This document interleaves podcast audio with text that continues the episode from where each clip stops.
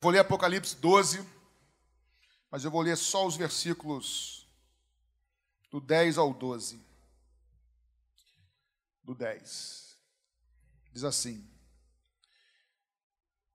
Então eu ouvi uma grande voz no céu que dizia: Agora é chegada a salvação, a força e o reino do nosso Deus, e o poder do seu Cristo, pois já o acusador dos nossos irmãos foi lançado fora o qual diante do nosso Deus os acusava de dia e de noite. Eles o venceram pelo sangue do Cordeiro e pela palavra do seu testemunho. E não amaram as suas vidas até a morte. Ou em algumas versões, em frente à morte, em frente à morte não amaram as suas vidas. Pelo que alegrai-vos, ó céus, e vós que neles habitais. Ai dos que habitam na terra e no mar, porque o diabo desceu a vós e tem grande ira, sabendo que pouco tempo lhe resta. Até aí. Já oramos? Amém? Então vamos compartilhar um pouquinho sobre esse texto aqui, um texto que veio ao meu coração para compartilhar com vocês hoje. Estou muito aqui feliz hoje de poder rever uma galera aqui que não via desde pré-pandemia, antes da pandemia. Alguns a gente conseguiu ver nos cultos, outros não. É muito bom estar aqui com vocês, tá? Para a gente, primeiro, antes de entrar no texto, para a gente contextualizar e falar bem de forma breve sobre o que está acontecendo aqui, para vocês entenderem, eu entendo que aqui nós estamos falando de um tempo em que no, no verso 9 que nós não lemos que Satanás é lançado de uma vez por toda na terra. No verso 10, que nós lemos que diz que o tempo da salvação do reino é chegado e da autoridade definitiva do Cristo é estabelecida. E no verso 11, o autor João vai dizer que eles o venceram. O venceram é venceram a Satanás, por causa do sangue do Cordeiro e da palavra do testemunho, e não amaram a sua vida até a morte. Eu entendo que esse contexto aqui é um contexto de um tempo que nós chamamos de tribulação no fim dos tempos. Alguns vão dizer que Satanás aqui está tá caindo do céu, uma menção ao que algo aconteceu no passado. Eu não entendo assim. Porque depois, se você ler em casa com calma, você vai ver que o capítulo 12, no comecinho, ele já fala da queda de Satanás. Mas aqui é no final da história, como porque Satanás foi lançado, eu creio, entendo isso, Satanás foi lançado do, do céu na terra, muito tempo atrás, antes da criação da terra, mas ele ainda tem acesso aos céus. Mas vai chegar um momento, na consumação do século, na consumação de todas as coisas, num tempo em que é, o juízo sobre Satanás será completo, e o juízo sobre o mundo, sobre as nações será completo, em que Satanás não terá mais acesso algum aos céus. E é aqui o que nós lemos. E o texto diz que ele é lançado, é um tempo de tribulação. E nesse tempo de tribulação, a Bíblia diz, nos mostra que alguns ou muitos venceram o inimigo, por causa do sangue de Cristo e do testemunho. Esse tempo, eu quero que vocês atentem para uma coisa aqui, gente. O tempo de tribulação que está por vir é um tempo sem precedentes na história. Outras palavras, Beto. O tempo que está por vir a tribulação é um tempo no final da história da humanidade que não houve outro igual, segundo Jesus diz. Houveram períodos terríveis na humanidade, períodos da história horrorosos, onde o homem fez coisas bestiais, matanças, injustiças, coisas horríveis, se repetiram ao longo da história, mas o tempo da tribulação que está por vir é um tempo sem precedentes. Nunca houve nada como esse tempo que está por vir, e é isso que esse texto diz. Porém, irmãos, quando Paulo fala lá em. Não precisa abrir sua Bíblia, na sua carta aos irmãos de Tessalônica, na segunda carta, no capítulo 2, e ele fala do surgimento desse anticristo que vai reinar durante a tribulação. Ele fala que esse anticristo, ele vem com sinais, com mentiras e com engano. O anticristo vem enganando. O grande centro dele é engano. Coisas que parecem ser boas, mas são ruins.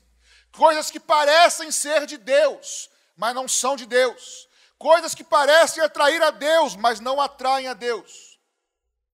No entanto, o mesmo apóstolo Paulo fala lá em 2 Tessalonicenses que esse espírito do anticristo já opera no mundo desde a época dele.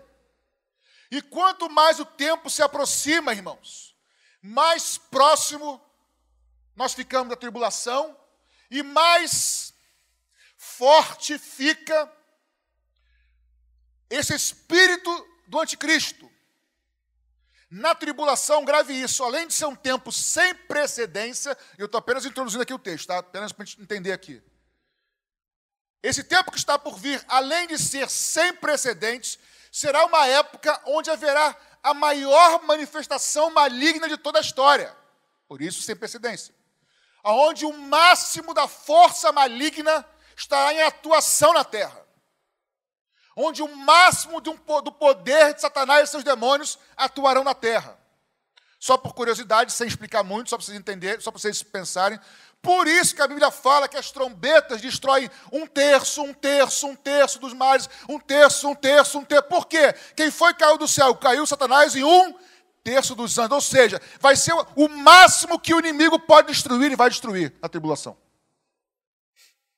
Irmãos, e Paulo diz que esse espírito de engano já estava na época dele, quanto mais hoje.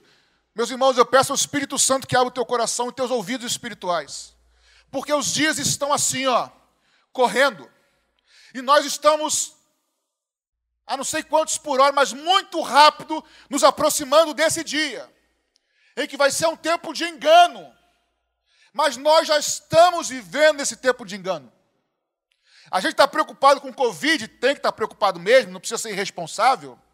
Mas existem inúmeros vírus que têm contaminado a igreja, contaminado os cristãos, enganado muitos cristãos.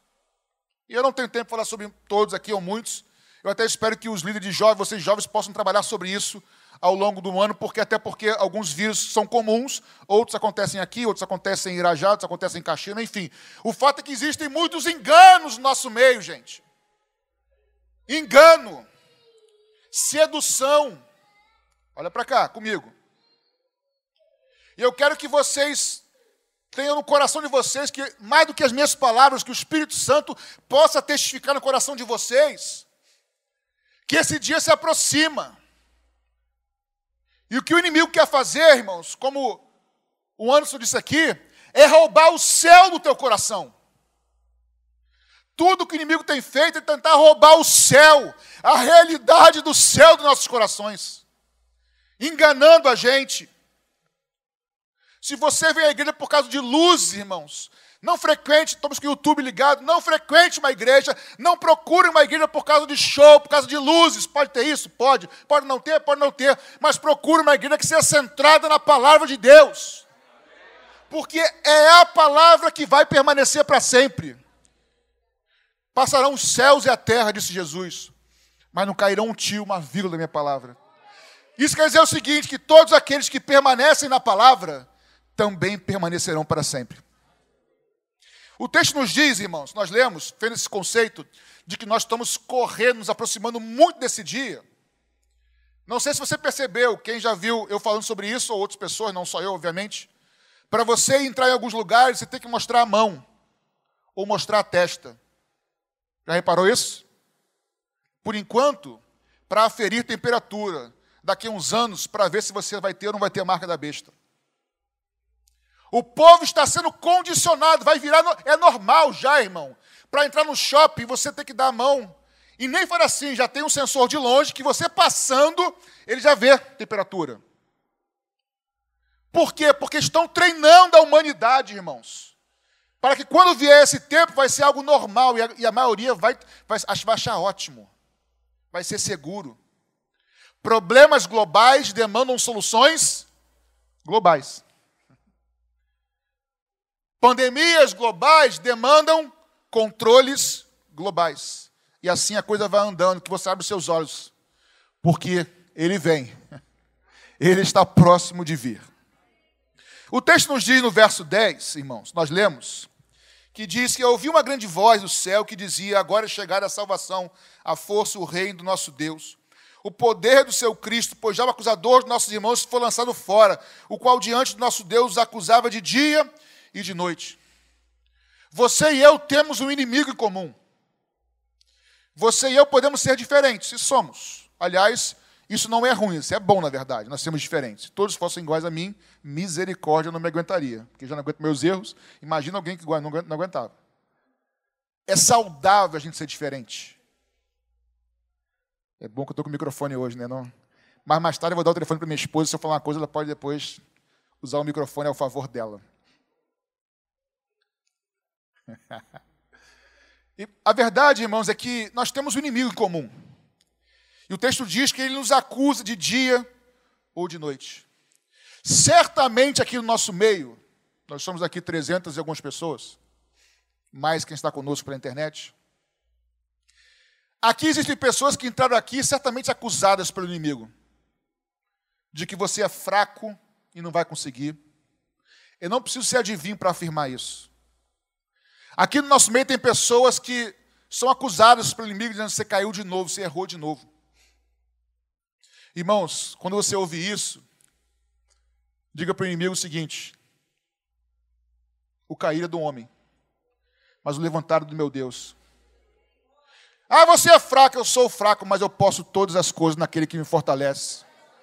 Eu caí de novo, mas eu me levanto, porque a graça do Senhor me basta. O sangue de Jesus Cristo me purifica de todo pecado. Meus irmãos, o seu inimigo não é seu pai, jovem, não é sua mãe, não é seu patrão, não é seu pastor. Você tem um inimigo que quer todo dia destruir a sua vida. E quer destruir a minha vida.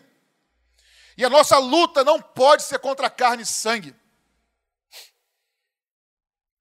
Eu quero iniciar essa mensagem, ou caminhando no começo dela, dizendo que, afirmando aqui pela minha vida que não sou perfeito, que também erro, e ninguém sabe mais do que Deus e que a minha esposa quando tem que pedir perdão para ela porque eu erro, piso na bola. Mas eu quero afirmar para vocês que é possível vencer Satanás. É possível ser jovem hoje, não ser um mala, não ser ranzinza, não ser, ser um cara descontraído, alegre, feliz, com o céu dentro de si e ter autoridade sobre o pecado, autoridade sobre o diabo, autoridade sobre o mundo. É possível. Aqui diz que eles venceram. Se eles venceram, irmãos, na tribulação, que vai ser pior, eu quero dizer que é possível e você vencemos hoje. Vocês não devem ter entendido. Eu quero dizer que é possível você vencer hoje tudo aquilo que tem te derrotado é possível você vencer hoje. Nós somos chamados de jovens com atitude. Está na hora de você escolher ser um cara, um homem, uma mulher de verdade que tem atitude. Decidir quem você serve, quem eu sirvo. Jesus fala para a gente: vocês jovens, vocês venceste maligno, vocês são fortes. Eu peço ao Espírito Santo Aliás, essa é uma brincadeira que eu e minha esposa sempre fazemos um com o outro. Quando eu me sinto meio para baixo assim, ela fala assim: Mo, você não se vê como Deus te vê. E quanto ao contrário, mas isso é uma brincadeira que é uma verdade, irmãos. Se você se visse como Deus te vê, por mais que seja imundo, pecador, se você se visse como o Senhor te ama, como você é precioso, jovem, para o Senhor, como o Senhor tem planos para a sua vida, como o Senhor tem propósito na sua vida, como o Senhor tem um futuro maravilhoso de autoridade, de unção, de poder, de dons, de intimidade com Ele. Se você pudesse por um minuto contemplar o quão precioso e preciosa você é para o Senhor. Coragem, luta pela sua vida. Nós não podemos ser frouxos. Nós estamos sendo enganados por um monte de ideologias. Um monte de ideologias de direita, de esquerda. Se nós simplesmente voltássemos para esse livro, irmãos. O Evangelho é loucura para os que se perdem, mas ele é o poder de Deus, aleluia, para aqueles que são salvos. Eu queria te encorajar nessa noite, antes de ir para o próximo ponto a você sair daqui com a decisão: eu vou lutar pela minha vida. Eu vou lutar para caminhar com Jesus. Você não pode ser, isso é uma coisa que tem estado muito na minha mente. Não bote culpa no seu pai. Não bote culpa na sua mãe. Não bote culpa no teu pastor. Não bote culpa no teu líder de, ministério, de jovens ministério. Não bote culpa no líder de louvor. Ah, mas ele fez, ele não fez, ele não olhou, ele não me olhou. Irmãos, seja protagonista da sua vida. Você decide. Eu vou. Se eu vou é porque eu quero. Se eu não vou é porque eu não quero. Ah, mas eu nasci em tal lugar. Não importa onde você nasceu. Pode vir coisa boa lá de Nazaré? Pode vir coisa boa da Tijuca, de Irajá, de Caxias, Campo Grande, Meia, Praça Seca, de São João, Vila São Luís, Jardim Primavera, Recreio, Copacabana, Lote 15. Pode vir coisa boa? Pode vir, querido? Pode? Que o Espírito Santo te faça enxergar como ele te vê nessa noite. E o texto diz que o inimigo que esses homens aqui venceram pelo sangue e pelo testemunho que deram. Primeiro venceram pelo sangue. Porque não existe ou não existia outro caminho, gente. O evangelho é sempre assim, é, é simples assim. O texto diz que existe um acusador. Acusador é aquele que acusa. Por que, que o texto diz acusador? É como se fosse. Alguém aqui faz direito? É advogado? Alguém aqui? Ó, tem um lá, que mais? Só lá em cima não consigo ver dois, três. O acusador aqui é como se fosse um tribunal de acusação. Ele vai diante de Deus, presta atenção, para acusar a gente. A Gabi fez isso, Baduel fez isso, Beto fez isso, Patrick fez isso, o Patrick e eu fez isso. Ele vai diante do tribunal de Deus para acusar os crentes. O Paulo vai dizer em Romanos 6, 23, que o salário do pecado é a morte, ou seja, quem peca deve morrer. É uma lei. O mesmo Paulo fala em, um pouquinho antes do capítulo 3 que todos pecaram, e porque pecaram estão destituídos, afastados da glória de Deus. Quem morre deve pecar. Todos pecaram, portanto, todos devem morrer. Quem peca deve morrer. Levítico 11, 17 11 vai dizer que a vida do animal ou a vida do homem está no sangue. A vida está no sangue. Todo que peca deve morrer. Isso. Todo que peca deve morrer. Todos pecaram, portanto, todos devem morrer. Quem morre não tem mais vida, e você só vence a morte com vida. E a vida está no sangue. Por isso que sem derramar sangue, não há como ter remissão de pecado para vencer a morte da vida. Deus, sabendo isso, ele veio e morreu por mim e por você, para perdoar os nossos pecados. Derramou o seu sangue, porque o sangue era o único caminho para restaurar-nos de volta a comunhão com Deus que havíamos perdido.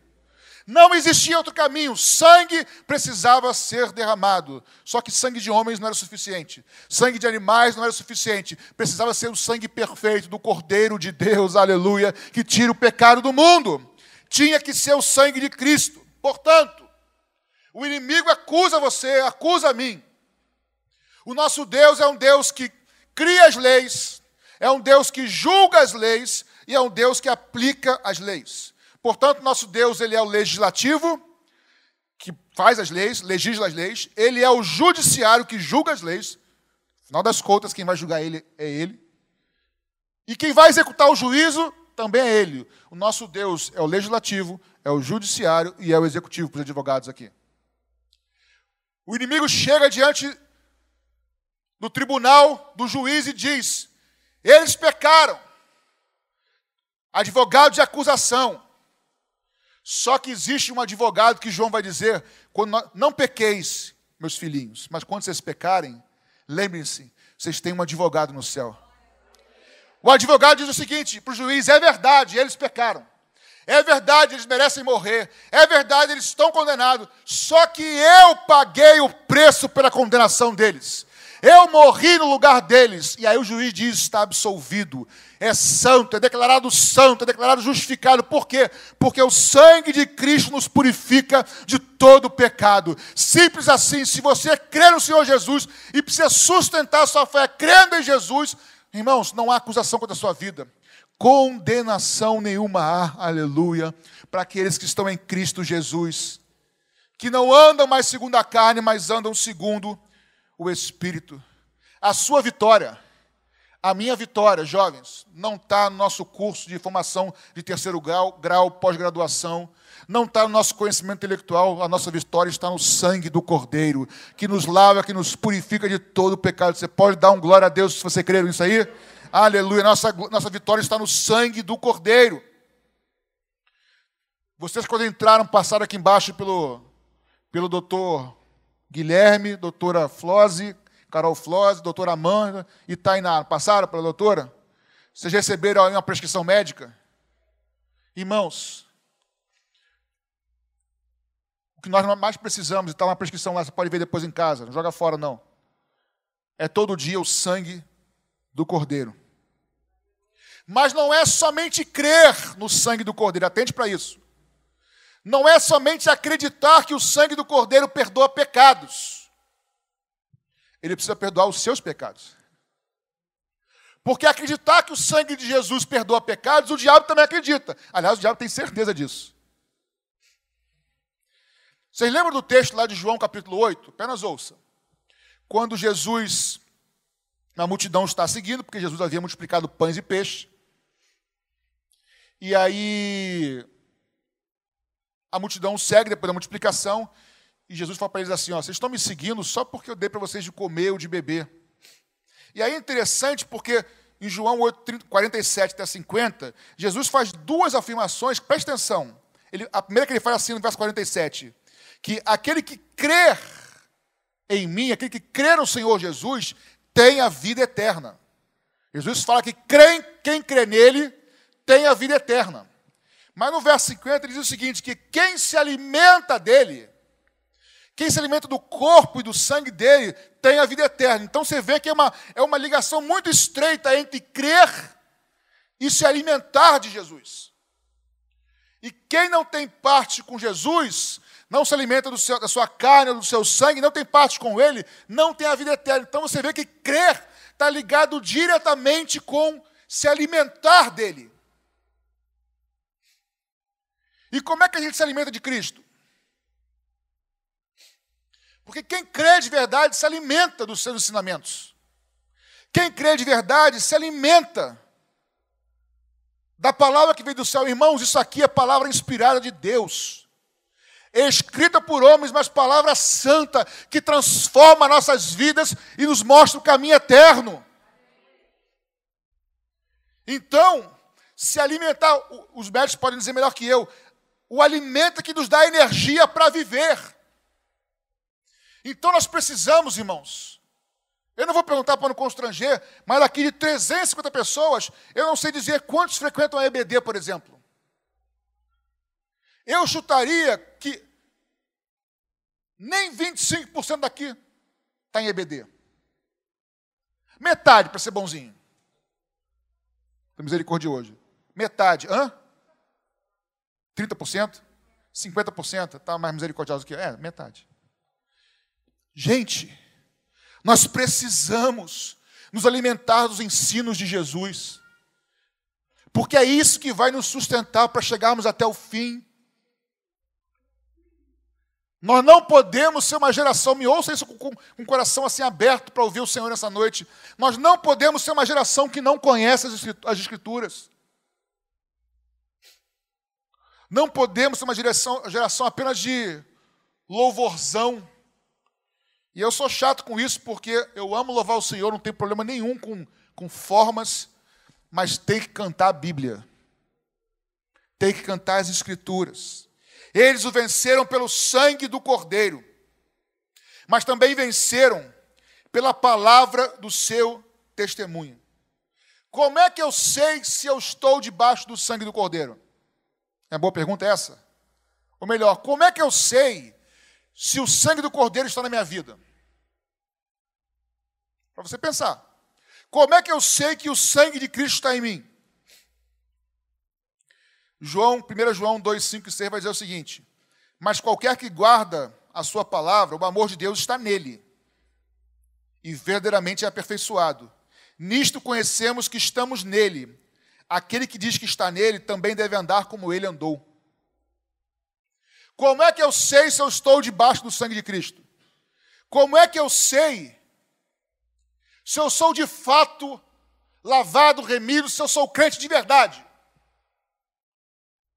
se eu ando como ele andou.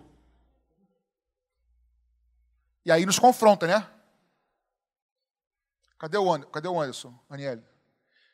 Ó, não se sinta muito vaidoso, não, porque eu também tomei a mesma chicotada de Jesus que você. Um dia ele falou comigo também, assim, me, me mostrou, na verdade, que o meu coração está demais aqui nesse mundo, cara. Estou brincando contigo de vaidade, porque assim a gente ouve umas coisas e fica. É só você não, cara. Também meu coração também está. E eu creio que o Espírito Santo vem buscar a noiva. Mas tem gente. Aí eu vou, vou brincar aqui, né? Coisa séria.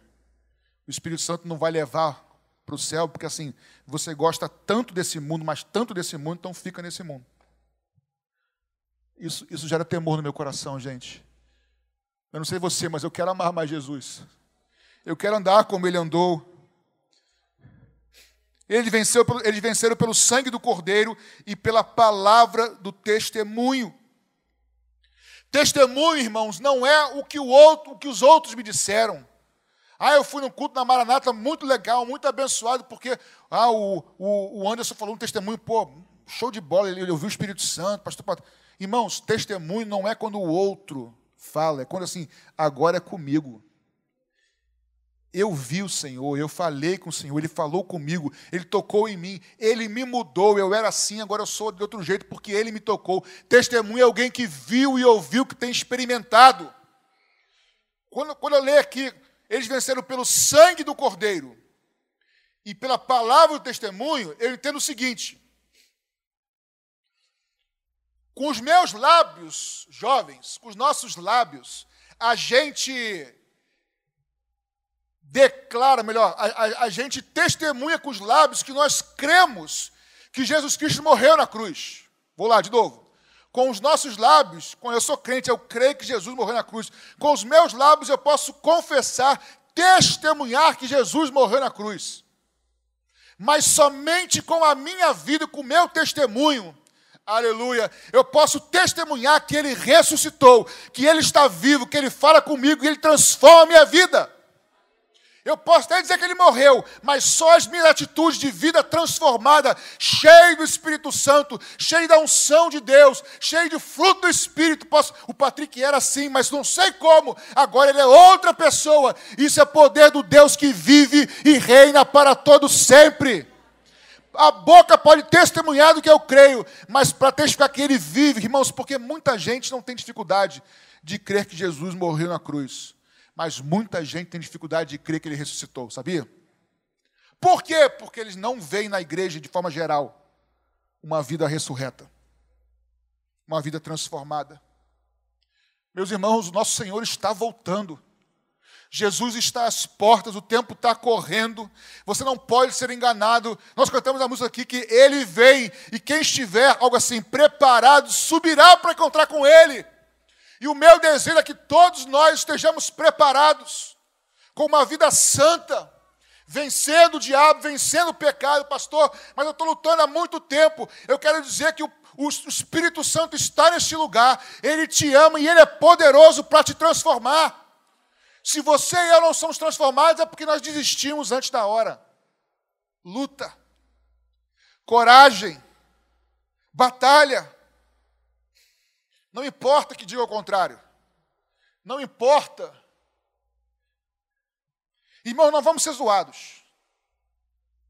Nós vamos ser zombados. Agora, eu tenho que tomar cuidado com o que eu falo no YouTube. Agora, existem algumas correntes aí fazendo uma avaliação, uma listagem de, de igrejas politicamente corretas, que estão entrando aceitando coisas. E outras serão excluídas, irmãos, que nós sejamos excluídos, mas sabe de uma coisa?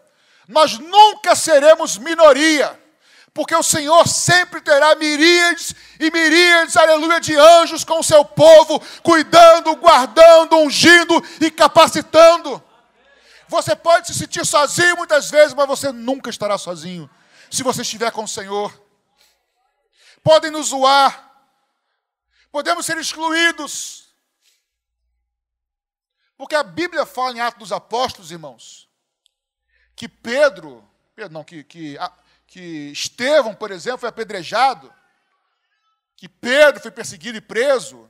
A Bíblia fala o motivo correto perseguição por ser cristão. Mas não se iluda, o que corria na internet da época, o que corria nos Faces e no Instagram e no WhatsApp da época, lá de Pedro, de, de Estevão, Não era que eles morreram porque eram crentes fiéis, homens, homens santos, não.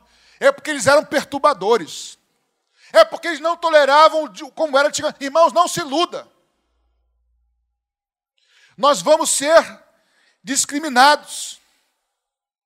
Só que a promessa de sermos cheios do Espírito Santo, irmãos, não é para quem vem somente à igreja, é para quem é discípulo de Jesus.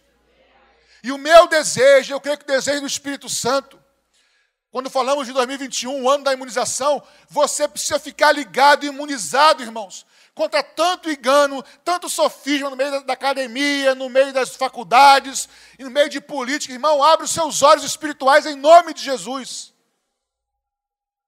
O rei está voltando. Eu acho que isso não anima muito vocês. Mas eu estou doido, irmão, para subir o irmão nosso, o Eduardo, lá de Praça Seca, ele brinca comigo, pastor, estou contigo. Hein? Por quê? Estou fazendo corpinho mole igual o senhor para subir. Ele fala. Sempre encontro, eu encontro com ele e falo, ó, corpo mole, hein? A gente já sabe, não. Porque, irmão, no fundo, no fundo, no fundo, olha para cá. A gente não tem noção do que é a eternidade no céu. Não tem noção. Porque se a gente tivesse visto o que Paulo viu, o que Paulo, Paulo fala assim, eu vi coisas que são inefáveis, não é nem para dizer. Por isso que, para mim, eu quero ir, mas eu sei que é bom ficar para ajudar os irmãos. E Paulo fez naquele conflito porque ele viu que é a eternidade. Não haverá mais dor, não haverá mais sofrimento, não haverá mais lágrimas, não haverá perseguição. O Senhor será a nossa luz, nos sustentará, irmãos. Quando, quando, a palavra de Deus diz em Atos 1,8: E recebereis poder do alto, quando descer sobre vós do Espírito Santo, para seres minhas testemunhas. Mas nós não temos que apenas nos alimentar do sangue, da morte de Jesus, mas também alimentar da sua ressurreição. O texto diz que eles venceram por causa do sangue do Cordeiro, eles venceram por causa do testemunho, e não amaram a sua vida até a morte. E eu quero aqui de maneira bem clara dizer para você o seguinte: o Evangelho Esquece todas as outras promessas. O Evangelho de Jesus Cristo. Ele é uma oferta e ele é uma proposta. Ele é uma oferta e ele é uma proposta. A oferta é: o Filho de Deus veio ao mundo, morreu no seu lugar para perdoar os seus pecados. E ele te dá a sua graça, o seu perdão, o seu amor e faz promessas lindas de uma vida eterna. Você não merecia, nem eu, jovens. Nós não merecíamos. Isso nos foi ofertado de graça.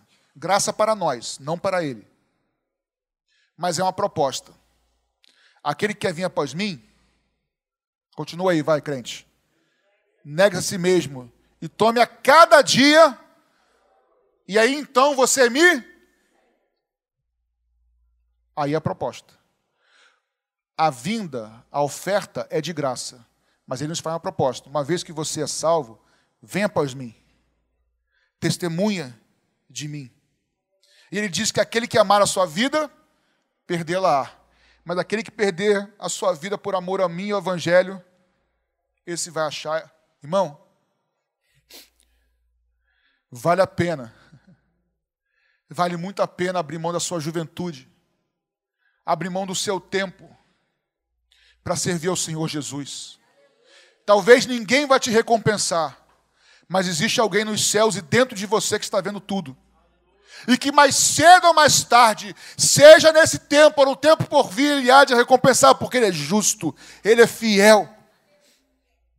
Seja fiel ao Senhor Jesus até o fim.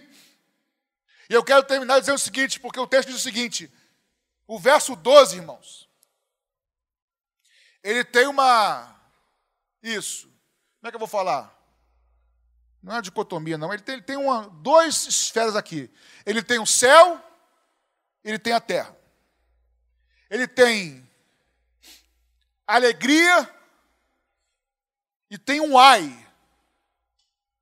Para os que habitam no céu, ele diz: alegrem-se. Para os que habitam na terra, ele diz: ai. Na minha versão aqui diz. E ai também.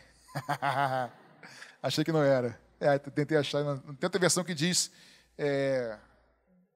Alguma versão aí não é ai, não? Tem outra versão que eu li que diz. É ai também? Não.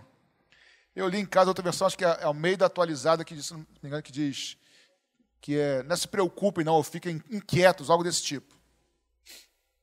Mas olhe para mim. Nós temos o céu, nós temos a terra. Nós temos alegrai-vos e nós temos fiquem preocupados. Ai de vocês. Aqui o texto é literal para um tempo de tribulação, mas eu quero aplicá-lo para nós antes de chegar nesse tempo. Vou começar pela terra. Aqueles que entre nós estão vivendo, aqueles que estão vivendo entre nós, segundo os padrões deste mundo, quem habita no lugar é residente desse lugar. E geralmente, se você não está morando fora do país, você, você é cidadão desse lugar. Aqueles que entre nós estão vivendo os padrões dessa terra, aqueles que entre nós estão vivendo os padrões desse mundo, aqueles que entre nós estão vivendo só ligados nas coisas desse mundo, ai de vocês. É o que o texto está dizendo. Mas aqueles de nós, que mesmo aqui, o céu está lá dentro, como nós ouvimos hoje. E por mais que lute, por mais que caia, por mais que seja imperfeito, mas luta para andar com Jesus. Ama o Senhor Jesus e sabe que é discípulo dele. Jesus nos diz: alegre-se, porque a tua redenção está próxima. Alegrem-se, porque não é em vão a tua luta, não é em vão as tuas lágrimas, não é em vão o teu cair e levantar, não é em vão a tua perseverança. Ele prometeu estar conosco. A questão é: você está dentro de você está o céu ou está a terra? Eu quero te encorajar em nome de Jesus a fazer uma decisão, a ter uma atitude diante do Senhor nessa noite, porque eu vou voltar para o começo da pregação. Os dias estão correndo, estão acelerando. E eu vou dizer uma coisa para vocês, irmãos. Alguns não concordam comigo e eu respeito. De verdade eu respeito. Mas é o que eu creio. Na tribulação, no período de maior trevas da história da humanidade, é um período de trevas ou é um período de avivamento? Podem responder. O que vocês acham? Trevas. Pois a Bíblia diz que no meio dessas trevas, uma multidão de povos, raças, línguas e nação se converterão ao Senhor. Perderão as suas cabeças degolados. E quem é degolado por Jesus não é crente de banco, é porque nasceu de novo e é fiel a Ele. Eu vejo que no maior período de trevas da história, que será a tribulação. Será um grande tempo de um despertar de Deus também. Um grande derramado do Espírito Santo em meio às trevas. E eu creio que isso começa antes. Hoje, irmãos, como Isaías diz, as trevas encobrem a terra e a escuridão os povos. Mas sobre ti vem surgindo, aleluia, a glória do Senhor. Depende de mim, depende de você. No meio dessa apostasia que vivemos, no meio dessa geração que não quer saber de Cristo, se você se posicionar com o Senhor Jesus, eu quero, eu quero ratificar, eu quero concordar com a oração e com o desejo do Anderson. Você vai ser cheio do Espírito Santo, porque Deus vai sustentar o seu povo, Deus vai sustentar a sua igreja até o fim. A questão é: você quer o céu ou a terra dentro de você? Você vai ter que escolher, querido. Você vai ter que escolher. E eu quero orar com você. Mas eu quero te encorajar, como não posso ser teu pai, mas como Deus falando para você. Quando Deus fala, filho, tem um caminho de vida e de morte, segue de vida. Eu quero te dizer que não há caminho melhor do que andar com Jesus. Não há nada melhor do que a presença do Espírito Santo. Se você entrou aqui sendo acusado pelo inimigo, se você aqui tem Deus, eu reconheço que eu estou depositando meu, meu tempo todo para as coisas desse mundo e não tenho tempo para o Senhor. Eu me arrependo, eu quero mudar. Irmãos, o Espírito Santo está neste lugar. Aqui não há palavras de acusação do inimigo. Aqui é o Senhor te trazendo de volta.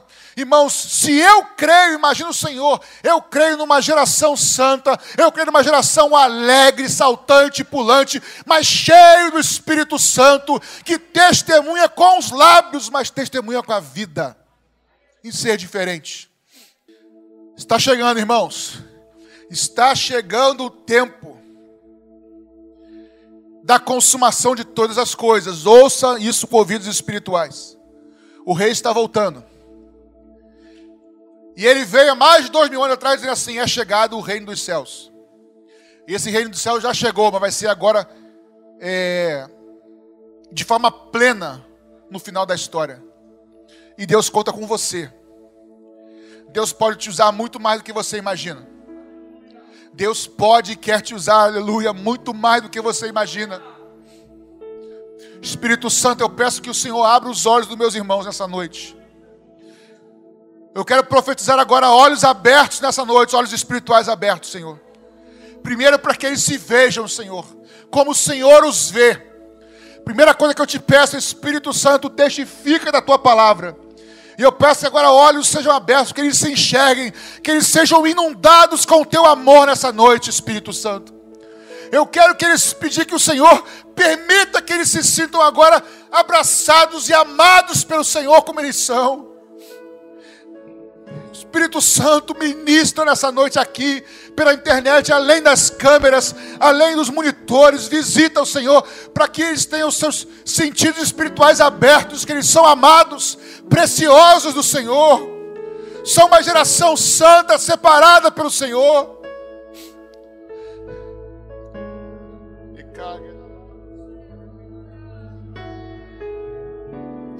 Espírito Santo, abre os nossos olhos espirituais. Se alguém entrou aqui, Jesus, acusado pelo inimigo, nós fazemos menção do teu sangue. Meu irmão, abre os seus lábios em nome de Jesus. Permita que os seus ouvidos ouçam a sua voz. O Espírito de Deus, aleluia, está neste lugar. Não é tempo de adiar, aleluia. O tempo é agora. O tempo de se derramar é agora. O tempo de clamar é agora. O tempo de voltar a caminhar é agora, de voltar a orar agora, de voltar a buscar agora. Olha para frente, jovem. Para de olhar para trás. Se arrependa e olhe para frente, porque Deus tem um caminho para a tua vida. Aleluia. Deus tem um caminho para a tua vida. Abre os seus lábios. Eu quero ouvir um burburinho santo aqui nesse lugar. Eu quero ver a igreja adorando, a igreja orando, clamando. Oh Espírito Santo, passeia no nosso meio nessa noite. Espírito Santo, passeia no nosso meio nessa noite. Passeia no nosso meio, Espírito Santo. Vai tocando em cada jovem cada um que se arrepende diante do Senhor, vai restaurando essa vida. Que toda acusação do inferno seja calada na autoridade do nome, do sangue de Jesus Cristo, o Cordeiro de Deus. Oh Espírito Santo, aleluia. Eu vou te incentivar, irmão, abre os seus lábios. A minha casa será chamada casa de oração. Enquanto você clama, o Espírito Santo ministra. Enquanto você clama, Deus move os céus ao teu favor. Enquanto você clama, Deus envia anjos a teu favor. Enquanto você clama, Deus te transforma, Espírito Santo. Que seja uma noite de transformação. Nós não queremos a terra em nós. Nós não queremos, aleluia, o mundo em nós. Nós queremos, Jesus, o céu em nós. Os valores do céu, os princípios do céu, as motivações do céu, aleluia. Louvado e bendito seja o nome do Senhor, aleluia. Abre os seus lábios, irmãos. Oh Espírito Santo, vem no nosso meio, Senhor, compartilhando dons. Não se disperse, querido. Esquece tudo agora, é você e o Senhor, é você e o Espírito de Deus. Se você é batizado no Espírito Santo, eu quero te incentivar a falar em línguas. A Bíblia diz que aquele que fala em línguas edifica a si mesmo, no teu canto sozinho. Vale em mistério com o Senhor e permita que o Espírito Santo te guie. Oh Senhor, tu és bem-vindo nesse lugar. Aleluia. Aleluia. Louvado seja o nome do Senhor.